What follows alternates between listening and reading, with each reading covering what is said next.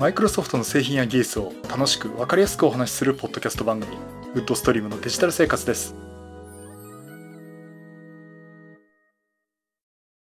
第654回目の配信になります。お届けしますのは木沢です。よろしくお願いします。はい今週もお聞きいただきありがとうございます。この配信はクラウドファンディングキャンファイアのコミュニティにより皆様のご支援いただいて配信しております。今回も安根さん、ホワイトカラーさんはじめ合計9名の方にご支援いただいております。ありがとうございます。ご支援の内容に関しましては、この番組ウェブサイト、windows-podcast.com でご案内しております。もしご協力いただけるとしたらよろしくお願いします。また、リスナーの皆さんとのコミュニケーション場として、チャットサイト Discord にサーバー開設しております。こちら、ポッドキャスト番組、電気屋ウォーカーと共同運用しております。よかったら参加してみてください。Discord サーバーの URL は番組ウェブサイトにリンク貼ってあります。また、この配信は Apple Podcast、Google Podcast、Spotify、Audible、Amazon Music で聞くことができます。お好きなチャンネルで聞いていただければなと思っております。はい。今週もすいません。ちょっと YouTube 側はですね、お休みいただきまして。ちょっとまあ12月上旬ぐらいまでね、ちょっとお休みいただくかなという感じなんですが。えー、っと、ではですね、今週のお話なんですが、えー、このサーフェスシリーズの第3弾ということでえ今回ですね、Surface Studio 2 Plus についてお話しさせていただきたいと思います。えそれともう一つですね、えプロジェクトボルテラでお話が出ていました、ARM ベースの Windows 開発機、Windows 開発キット2023という、なんか名前にするとダサい名前だなと思うんですけど、えこれについてね、お話をしたいと思います。えっと、まずですね、Surface Studio 2 Plus これあの、サービスの発表が今回あったわけなんですけども、Surface Pro 9、Surface Laptop 5、そして Surface Studio 2 Plus というこの3機種が発表されました。まあこれあの3週にわたってですね、Surface Pro 9から、えー、Surface Laptop 5、えー、そしてさ今回は Surface Studio 2 Plus についてお話をさせていただこうと思っております。で、Surface Studio 2、ね、皆さんあの、これ、この番組で話してもね、買う人はね、おそらく皆無だと思うんですよ。あの、個人で買った人もさすがにいないです。あの、私の周り結構好きな方おられてるんですね。まあ、サーフェスプロ X を買う方もいるんですけども、サーフェススタジオ、あ、サーフェスラップトップスタジオをね、買った方もおりまして、まあ、とあるデータセンターの お世話になってる方なんですが、まあ、実際の、結構ね、ノートタイプのサーフェス結構買う方多いんですけども、デスクトップでやってる方は見たことがあります。まあ、あの、そういったところで、まあ、企業用途がやっぱりメインになるかなと思うんですが、まあ、何分値段ですよね。まあ、そこら辺がね、えー、結構ネックというか、それなりのものなのかなと思うんですが、ネックになってるのかなと思っています。さて、今回発表されました Surface Studio 2 Plus。まあ、あの、今までの現行モデルの Surface Studio 2の、まあ、マイナーチェンジという感じのものになっています。で、やっぱり一番大きいのはですね、えー、プロセッサーが変わったということで、えー、今回第11世代インテル Core i7 プロセッサーになりました。えー、Core i7 の H35 というシリーズ、あの、ハイエンドのね、えー、モデルになるんですが、型番で言うと 11370H というプロセッサーを搭載しています。でここまで来て、あれ第12世代じゃないのっていう方多いと思うんですけど、私もね、そう思います。なんでこれ第12世代にしなかったのかなっていう。まあいろんな事情があるかもしれませんけどね。で、これあの、サービス、前のモデルのサービス2、あ、サービススタジオ2はね、何だったかというと、Core i7 の 7820HQ というモデルだったんですよ。これ、Core i7 の7000番台ということは第7世代高プロセッサーなんですね。ここまで聞いて、あれ、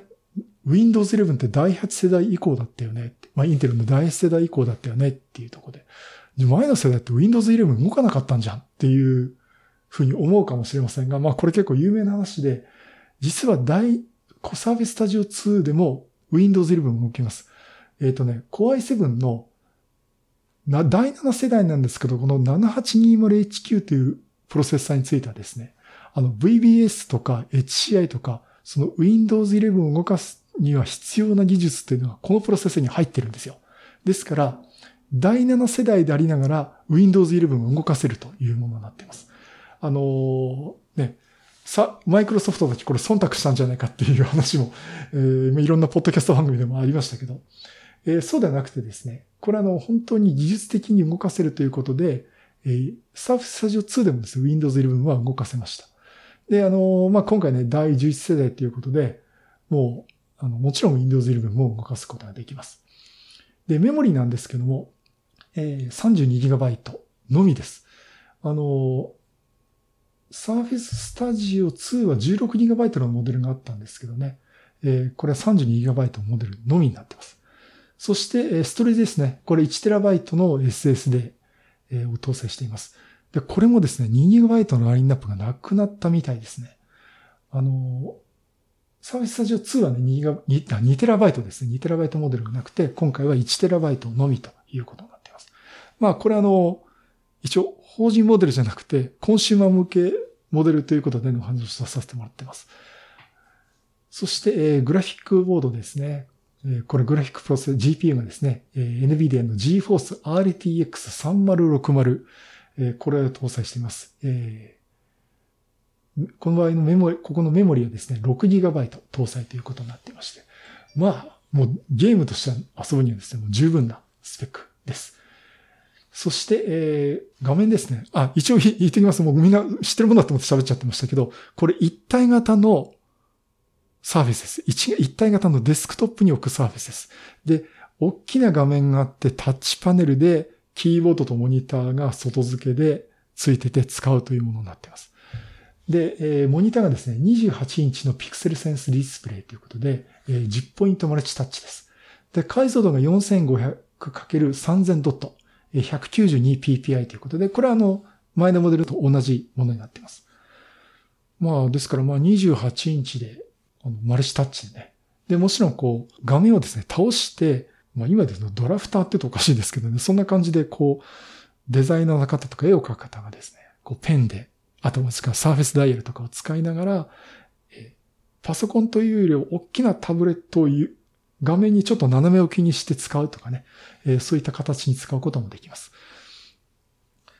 えー、そしてインターフェースなんですけども、えー、こちらですね、USB 4.0、あ、USB4 ですね。えー、サンダーボルト4対応ということで、これ USB Type-C のポートが3ポートあります。そして USB Type-A の USB3.1 の規格のものが2ポートということになっています。で従来はですね、USB 3.0が4ポートだったんですね。で、こちらですね、あの、USB4、えー、まあ、サンダーボルト4ですね。外部ディスプレイに、えー、出力するということで、最大3台の 4K UHD が接続できるということになっております。そして 3.5mm のヘッドホンチャック。これ残しててくれましたね。ありまして、あとギガビットのイーサネットポートが一つということになっています。でね、あの、なくなったものとしては、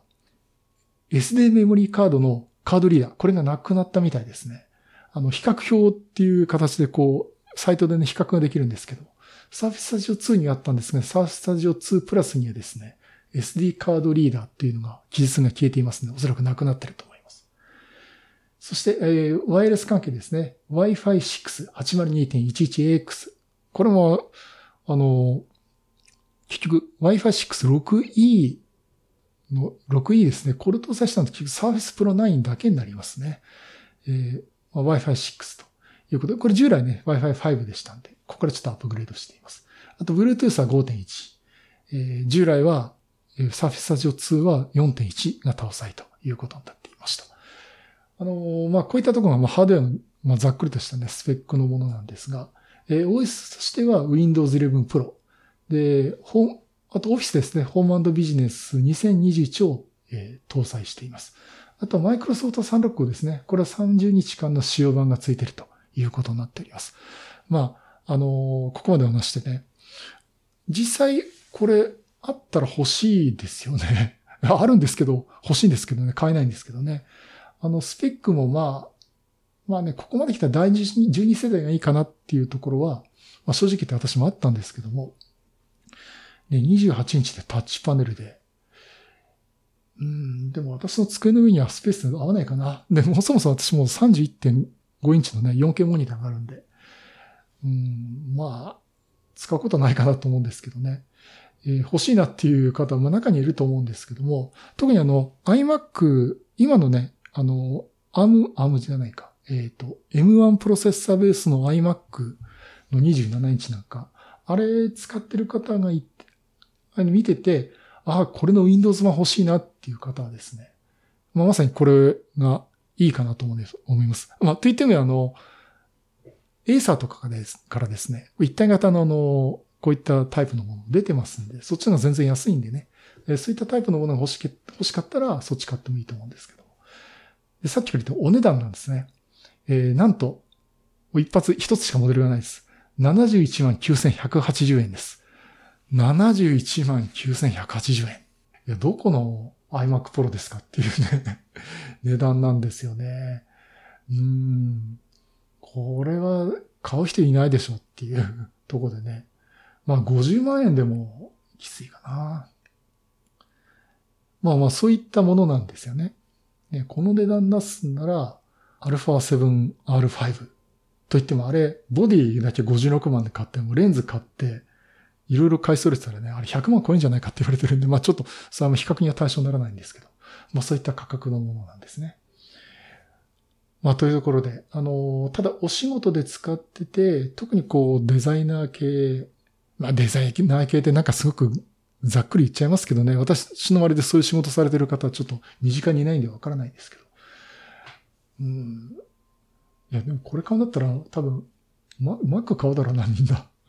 うん、まあそう思うんですけど、そういったね、デザイナー系だとか、そういったあの、こう、寝かせてタッチパネルっていうかね、大きなタブレットとしても使えるっていうことを使いたい方。あとは、本当になんかこう、使い方にマッチしてる方。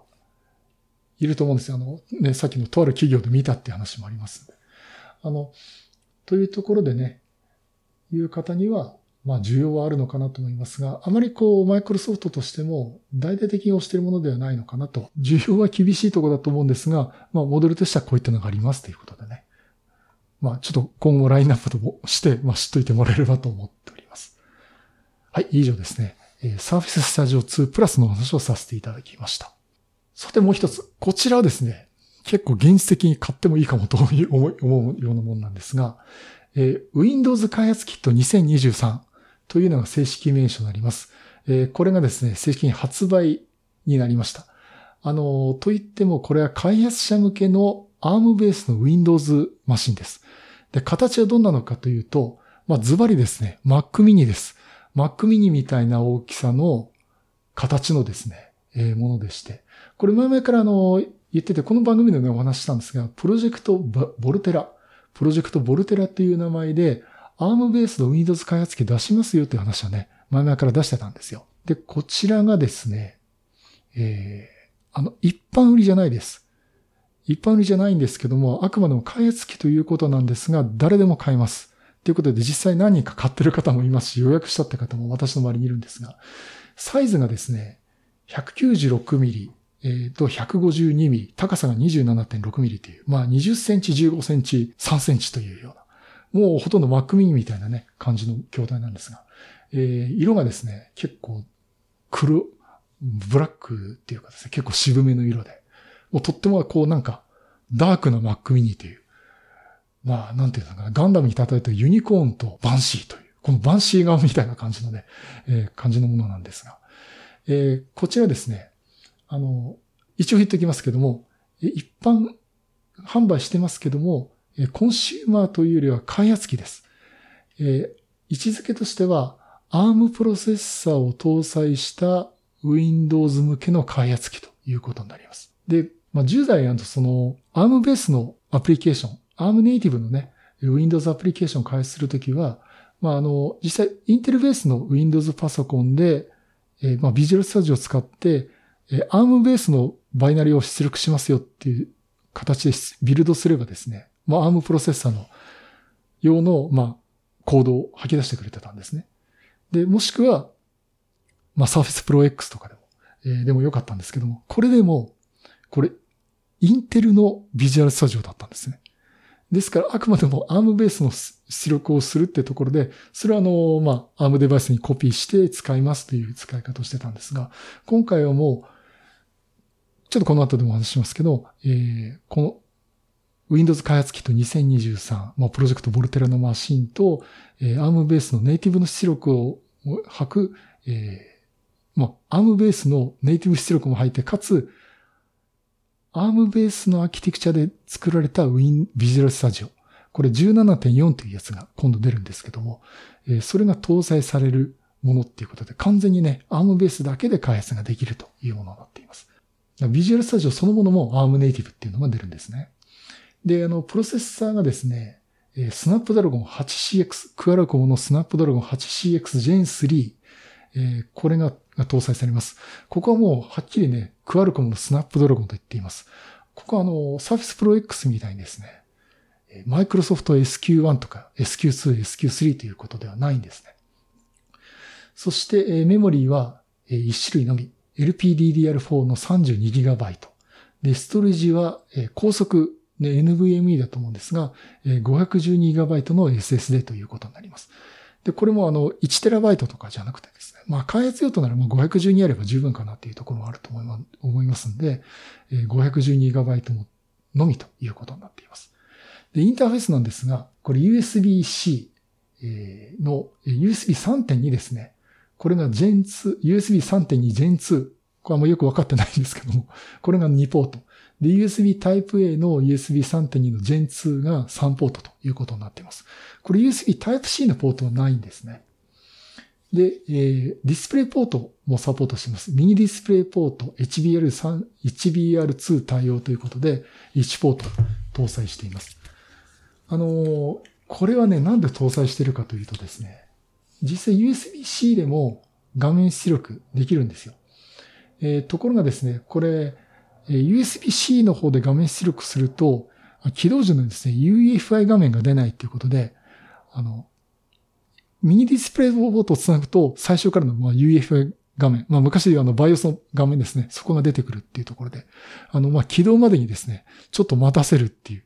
画面最初何も出てこないんで、本当に Windows が立ち上がるまで画面出てこないんで、ちょっと待たせるかなっていうことを、えー、マイクロソフトは言っています。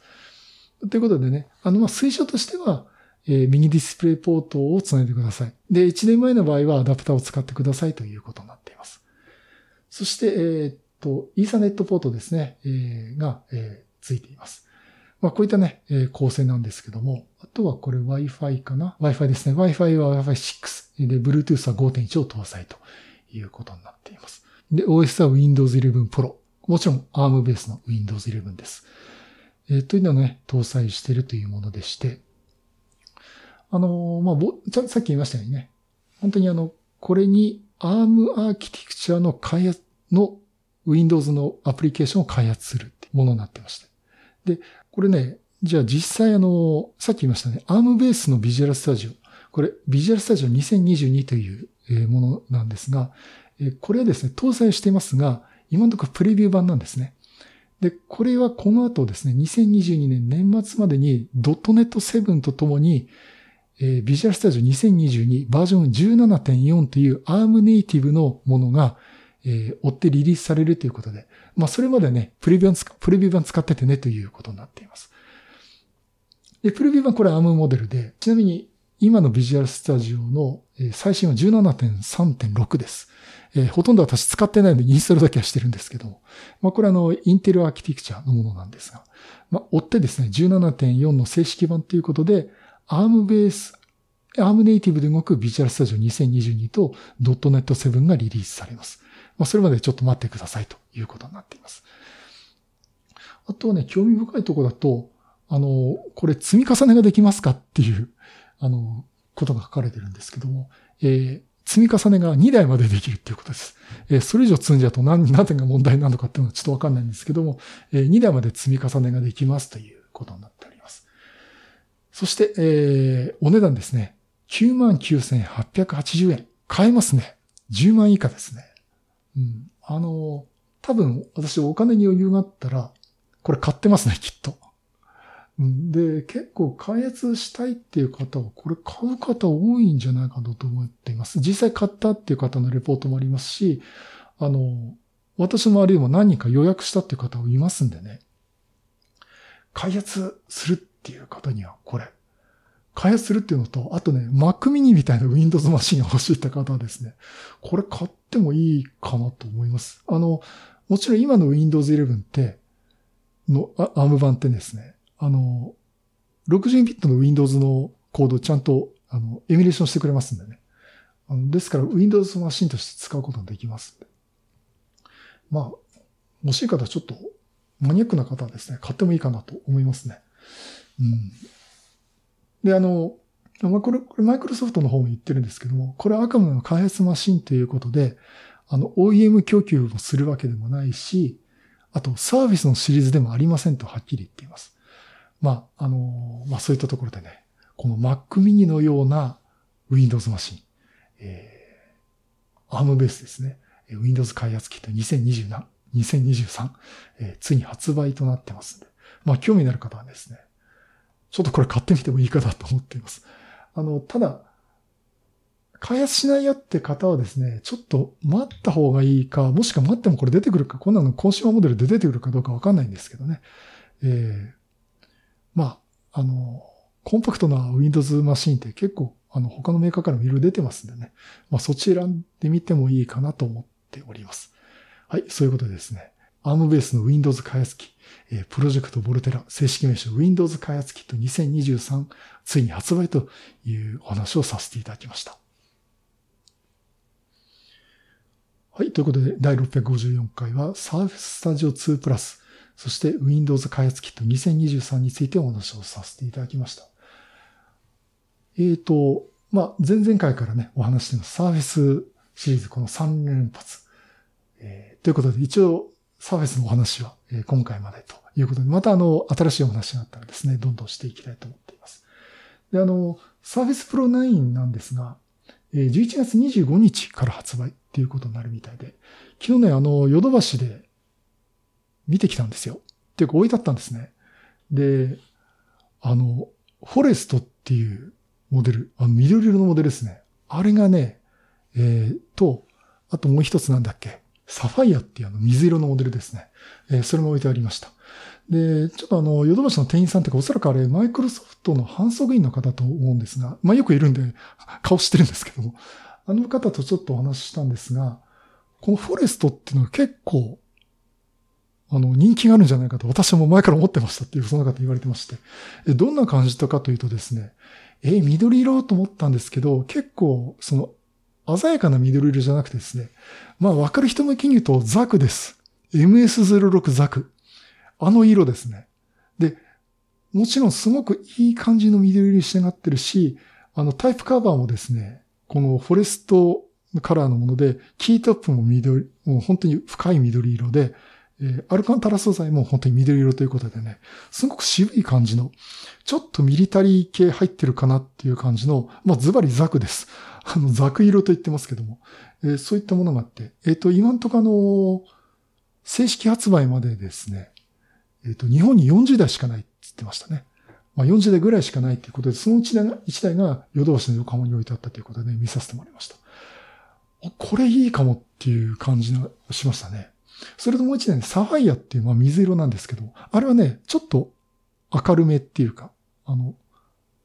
こう、鮮やかなね、えー、感じの水色でして。まあ、これはこれでいいかなと思うけど、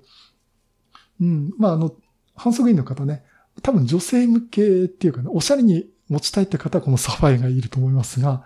あの、色に変わった色の欲しい、まあビジネス向けの方は、このフォレストおすすめかもしれませんってことで、実際私も見たらね、まあ、もし買うとしたら私多分プラチナのあの、まあ、スペック優先でプラチナかグラファイトのモデルにすると思うんですけども、フォレストっていうのも、なかなかいいかなと思いました。あの、いい感じの色ですよ。あのもう、まだね、あの、日本で40台しかないってんで、どこのお店行っても見れるってわけじゃないんですけども、少なくともヨドバシの横浜にはありましたんで、まあ、あの、秋葉原とかですね、梅田とかです、ね、あそこら辺行くとですね、あるかもしれないです。まあ、あの、Surface Pro 9をね、考えてる方おられるようでしたら、この Forest っていうモデルもね、ちょっと注目してもいいかなと。まあ、というところでね、あの、今回ね、紹介したあの、Surface Studio 2 Plus というちょっと、ね、高い、高くて買えないなっていうものもあれば、まあ実際、こう、リアルに買えるね、Surface Pro 9とか Surface Laptop 5とか出てますんで、まあ、お好きな Surface をね、選んでいただければなと思っております。まあ、これで、まあ、前回からお話した、あの、Surface シリーズ、えー、3連続のお話っていうのがちょっと参考になればね、よかったかなと思っております。はい、ということでね、えー、また来週からどのネタで話そうかということになるんですが、またいろいろね、えー、多分また Windows 11ネタ含めて、まあ、インサイダープレビューも動きがありましたんでね、お話をしていきたいなと思っております。はい、そういうことでまた色ネタ集めと話したいと思います。またよろしくお願いします。